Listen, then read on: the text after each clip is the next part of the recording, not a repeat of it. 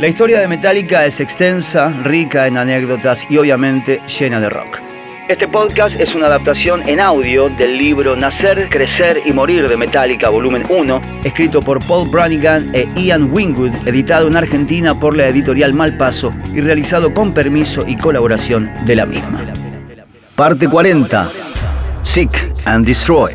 Sobre Kill Em All, Kirk Hammett afirma que es un todo de principio a fin. Resulta juvenil, crudo, insolente, alto, rápido, enérgico, inspirador, todo eso y más. Y agrega que cuando salió era el logro de sus vidas. Podíamos tomarlo y llevárselo a la gente. ¡Hey! Miren, tenemos un disco, estamos en vinilo, te hacía sentir genial. Recuerdo que la primera vez que oí Kill Em All pensé, esto es otra cosa, asegura el periodista inglés Malcolm Dunn, quien se ocupó de la reseña en Kerrang. Para mí era como Venom con mejores músicos. Eran mejor banda que Venom. También podías oír a Motorhead y a Diamond Head, Iron Maiden y Judas Priest. Todas esas cosas tradicionales eran los cimientos del disco. Pero estaba claro que ellos estaban haciendo otra cosa. Ahora, podés echar la vista atrás y decir, bueno, tampoco es tan vertiginoso ni nada.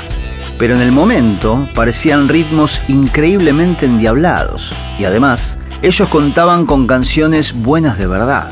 Tenían mucha gracia para las estructuras, unas melodías estupendas, y aunque de la producción podía decirse que era inexistente, con eso la banda también ganaba espacio para respirar. Así que incluso hoy suena como un disco muy afilado. En la época el efecto de los tímpanos debió de resultar lacerante. Mientras que las bandas metálicas de antaño que poblaban las calles de Los Ángeles se disponían a cuidarse el pelo, a la par que suavizaban su sonido para asaltar el mainstream, Kill Em All irrumpía como el debut de una banda alérgica a la laca y al desodorante. Ya que estamos. Para el que quisiera prestar atención, pronto quedó claro que existía una nueva línea divisoria, aquella que separaba a los que se contentaban con una forma de hard rock que equivalía a poco más que un pop tocado con más volumen, frente a quienes exigían un compromiso de un grado mucho mayor y más implacable por parte del oyente.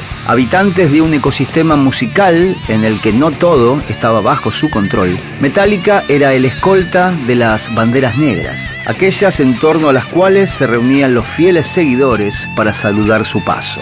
Esos aficionados cuyos gustos musicales premiaban a los grupos poco o nada dispuestos a ablandarse. Metallica se presentaba como la primera banda de heavy metal estadounidense que asimilaba la influencia de los grupos europeos para darle una nueva forma.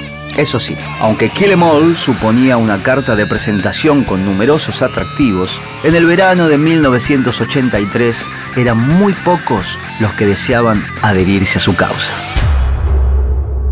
En el próximo episodio seguimos adentrándonos en la historia de Metallica en esta adaptación de Vorterix.com a un podcast del libro Nacer, Crecer, Metallica, Morir. Suscríbete en las redes sociales de Vorterix y en tu plataforma de audio preferida para recibir los recordatorios de cada nuevo capítulo.